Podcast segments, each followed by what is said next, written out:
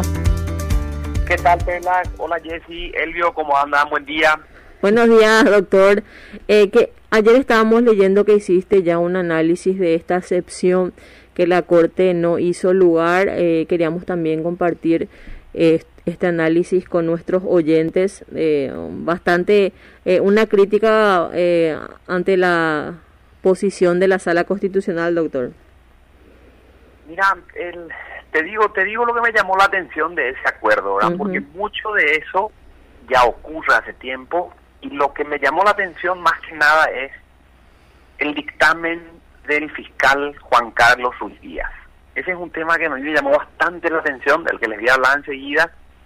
Y por supuesto, la conclusión que uno saca en términos de que uno induce a pensar, ahora tengo una, un articulito cortito que se llama una intuición, es que la sala constitucional con lo que dice va a continuar en la línea que mantiene el Poder Ejecutivo en materia de restricciones. Te digo cómo viene la mano en mi opinión, ¿verdad? Nosotros hace, hace, en el 2019 y en el 2020, trabajamos con 200 fallos a lo largo de un periodo de 10 años, de todo lo que dictó la sala constitucional de la Corte Paraguaya en el rechazo de las acciones de inconstitucionalidad. Leímos todos esos considerando. Y todos esos están catalogados y las razones por las cuales normalmente se rechazan las acciones son las mismas que están explicadas en, la, en el fallo en que le rechazan la excepción a María Esther. Normalmente son cuestiones de forma, cosas como que una persona se limite a decir que ciertos artículos están siendo violados no es suficiente tiene que el abogado hacer un trabajo inferencial, decir, esto en mi vida concreta, en mi situación específica, se violó de esta manera, o sea, ese trabajo en principio no está hecho según este fallo. La mera mención de normas constitucionales, la mera mención argumental de actuaciones de un expediente, la Corte hace más de 10 años también considera insuficiente. O sea, tiene que hacerse ese trabajo de tamizar la norma en el caso concreto y explicar cómo eso agravia a la persona en su vida, en su día a día. Esas son las cuestiones formales que salen acá en líneas generales. Pero como eso se plantea como una excepción, eso mm. supone la presencia de un proceso. Y como el proceso es penal, eso supone la participación de un fiscal. Mm. Ahí es donde entra Juan Carlos Ruiz Díaz, ¿verdad?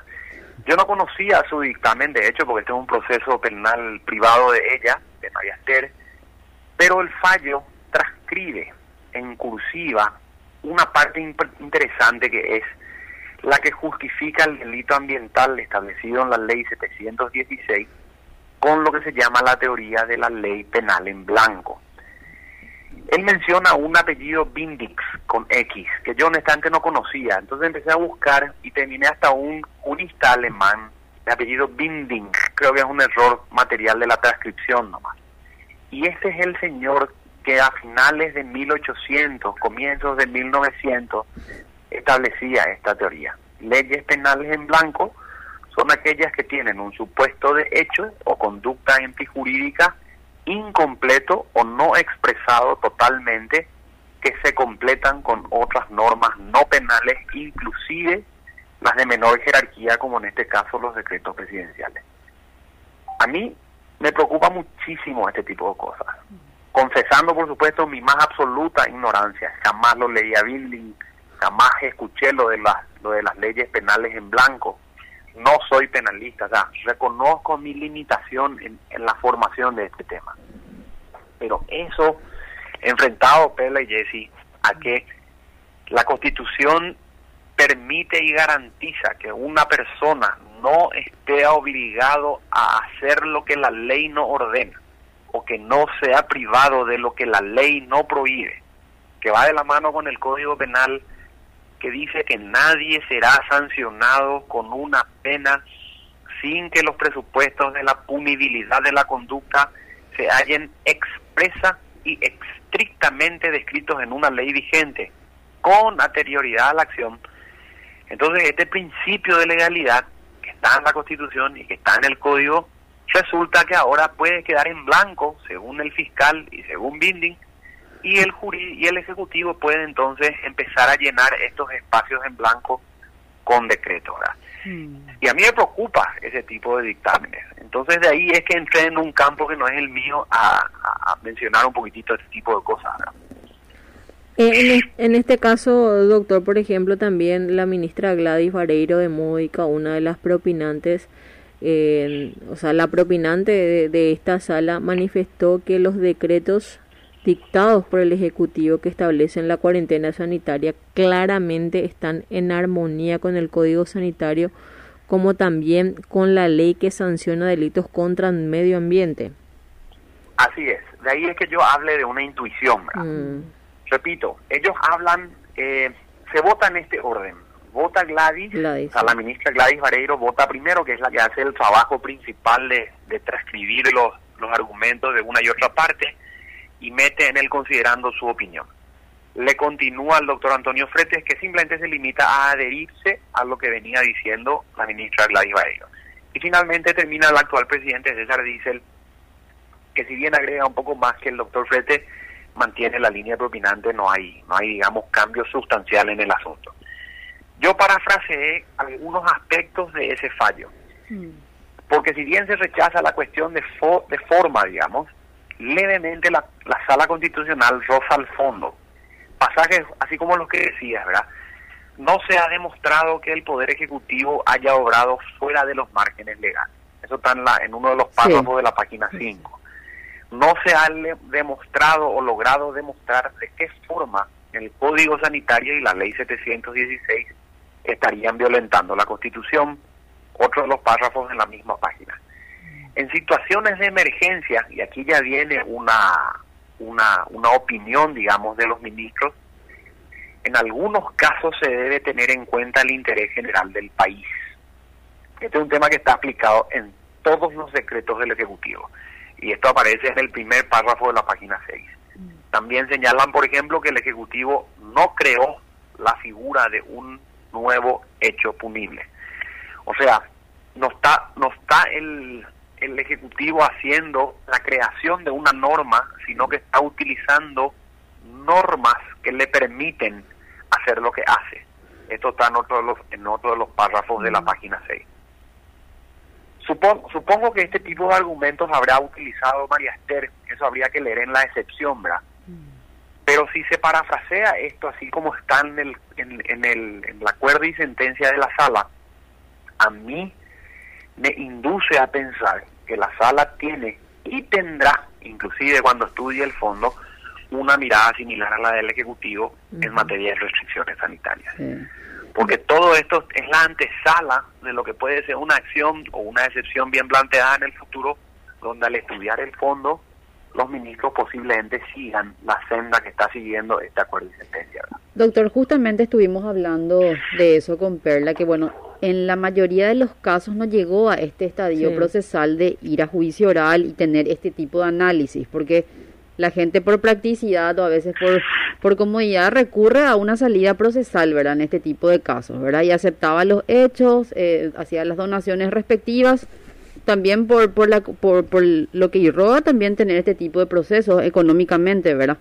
Entonces, esta situación concreta que se dio en el caso de la doctora María Esther eh, deja un precedente, ¿verdad? Respecto a la posición que va a tener la Corte sobre este tipo de, de, la, vigencia de estos decretos. Pero sobre eso te quería consultar, doctor. El artículo 68 de la Constitución Nacional dice que toda persona está obligada a someterse a las medidas sanitarias que establezca la ley, ¿verdad? Habla de ley, ¿verdad? Y si bien acá el Poder Ejecutivo por decirlo, usando esa palabra que usted mencionó de la ley penal en blanco, que completó, digamos, la disposición. ¿Cuál es tu consideración sobre esto, doctor? ¿Tenía que haber sido una ley o podría haberse completado así como lo que más o menos refirió la Corte eh, con esta aplicación de la ley en blanco en general, verdad? Te digo lo que vengo, te, digo lo que vengo diciendo más o menos en este asunto, ahora. El, el, el artículo que el artículo que garantiza la salud y que impone su sometimiento, que es el que está siendo utilizado en todos los secretos desde el día 1, sumado a otra disposición constitucional que es la de el interés superior general respecto del interés inferior particular. Están hace más de año y medio justificando la normativa. o sea, en ese sentido, eh, nosotros no, no discutimos el, el, marco, digamos, constitucional sobre el que se construyen los decretos. Y de hecho no pregonamos tampoco la desobediencia de los decretos. Pero lo que sí nos llama la atención es cómo es que el decreto desoye o no considera otras disposiciones constitucionales que también están vigentes. O sea, no solamente me están haciendo a mí o no me están poniendo a mí jurídicamente en el respeto o en la obligación de respetar normas sanitarias, que no las discuto, pero me están imponiendo en el marco constitucional normas sanitarias que en la ley no están definidas. O sea, yo entiendo que la que la que la ¿cómo decirte? que ese aislamiento preventivo del que se hablaba en marzo del año pasado, de que esas restricciones que iban apareciendo de a poquitito a comienzos del año pasado nos hayan agarrado a todos en una situación extraordinaria en la que nunca estuvimos en la modernidad y por ende todo el sistema jurídico mundial entraba en tensión. O sea, mm. servía o no servía, bastaba o no bastaba. Todo eso, todo eso lo entiendo. Pero esas restricciones terminaron siendo punibilizadas o terminaron siendo sancionadoras de conductas en el marco de ese sistema extraordinario o esa situación extraordinaria en la que estábamos todas. Yo no sé si ustedes recuerdan Euclides Acevedo cuando era todavía ministro del Interior, solo se paraba ahí en las barreras con los policías gritando que todo el mundo, esto que lo otro. La Corte cerró el informe de gestión del año pasado con más de 3.200 este, imputaciones sobre este tipo de delitos. la semana pasada cerramos una un congreso en el que estuvo la ministra Carolina Llanes diciendo hubo un exceso en la punición estatal.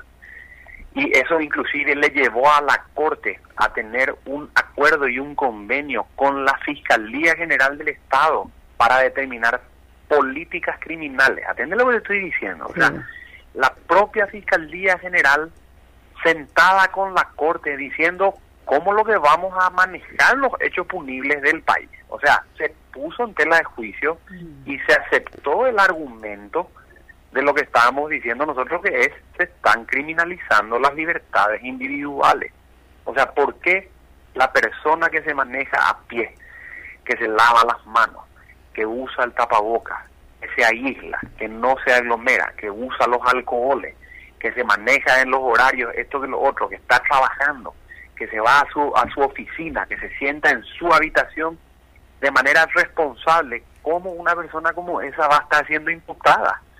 Entonces, esa, esa, esa, ese choque de, de normas constitucionales es el de la discusión, pero el Ejecutivo nunca explicó por qué, o el Ministerio de Salud nunca explicó por qué se omitieron otras otras disposiciones constitucionales como la de la libertad, la circulación y cosas por el mm. Entonces hoy que la Corte diga eh, no hay inconstitucionalidad entre código mm. sanitario y constitución, no hay entre ley 716 y esto lo está diciendo por razones de forma, repito, porque es como que le dicen al abogado de María Esther, no inferiste bien cómo esto te violó a vos, pero está diciendo igual.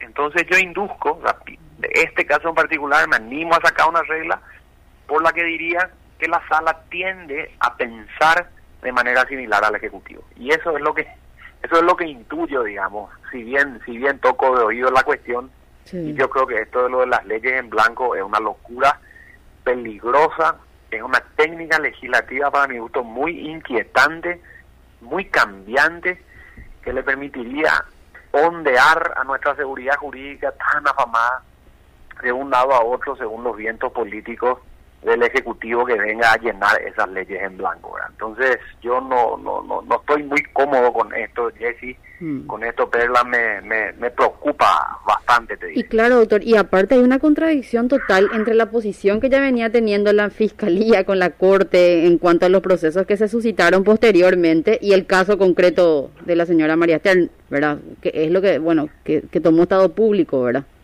Así mismo. Este es un caso que tomó Estado público y la verdad que quienes entraron en este asunto me, me, contaron a mí, honestamente yo no lo sé, que el caso de María Esther incluye otros hechos punibles. O sea que digamos que lo que la lleva a ella a la causa oral y pública eh, también reposa sobre ocho otros hechos punibles, no solamente este de... De la violación de, cuarentena. Exacto. Pero aún así, aún así, viene en el paquete de la imputación y viene en el paquete de la acusación sostener que esa ley, que no define cuarentena, que no define este, restricción sanitaria, la ley no lo hace, ¿verdad? Es el decreto el que viene a hacer. Palabra entre van a decir que el decreto tampoco usó en su comienzo lo de la, lo de la famosa cuarentena. Yo decía mínimamente, y esta es una opinión que está basada en, en lo que decía Ricardo Preda en otras, en otras, en otras, en otras entrevistas, y Ricardo sí es penalista y sí estudia estas cosas.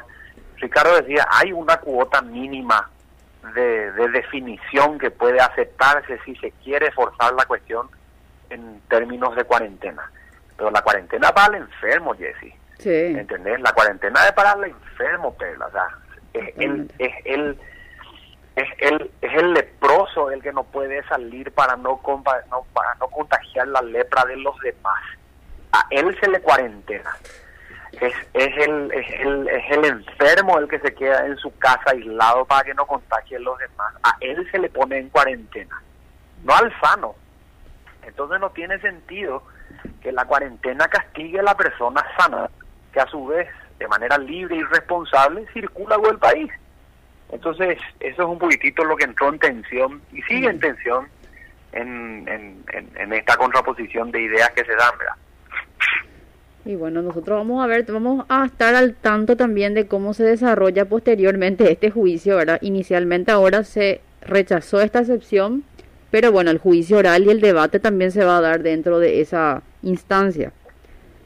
Sí, sí, sí, tal cual. Nosotros vamos a seguir porque la verdad que es un tema, va a ser uno de esos casos que, que va a liderar, digamos, la, la opinión este, pública por un lado, pero, pero también la opinión de la Corte por el otro lado en el tema de las restricciones. Si, si las cuestiones de forma que se mencionan en este auto interlocutorio son realmente la razón del rechazo, nosotros tenemos como abogados que vayan hasta la sala constitucional o por la vía de la excepción o por la vía de la acción, trabajar mucho esas formalidades o estos errores para que no ocurra nuevamente y permitirle así a la Corte, con una excepción o una acción bien planteada, a que sí entre en la cuestión de fondo. Entonces, este, bueno, ese es un tema que nosotros vamos a trabajar. Yo creo que ese es un tema que vale la pena seguir hablando, así como estamos ¿Y ustedes, doctoría, hablando un poco de eso, ustedes eh, decidirían como gremio también llegar a, a, a, eso, ¿verdad? A plantear una acción de inconstitucionalidad para, con todos los fundamentos que si bien estuviste también mencionando, y tener una posición un poco más clara de la Corte respecto a eso. Vos sabés que yo personalmente, no desde el gremio, como abogado, yo estoy desaconsejando las acciones. Sí.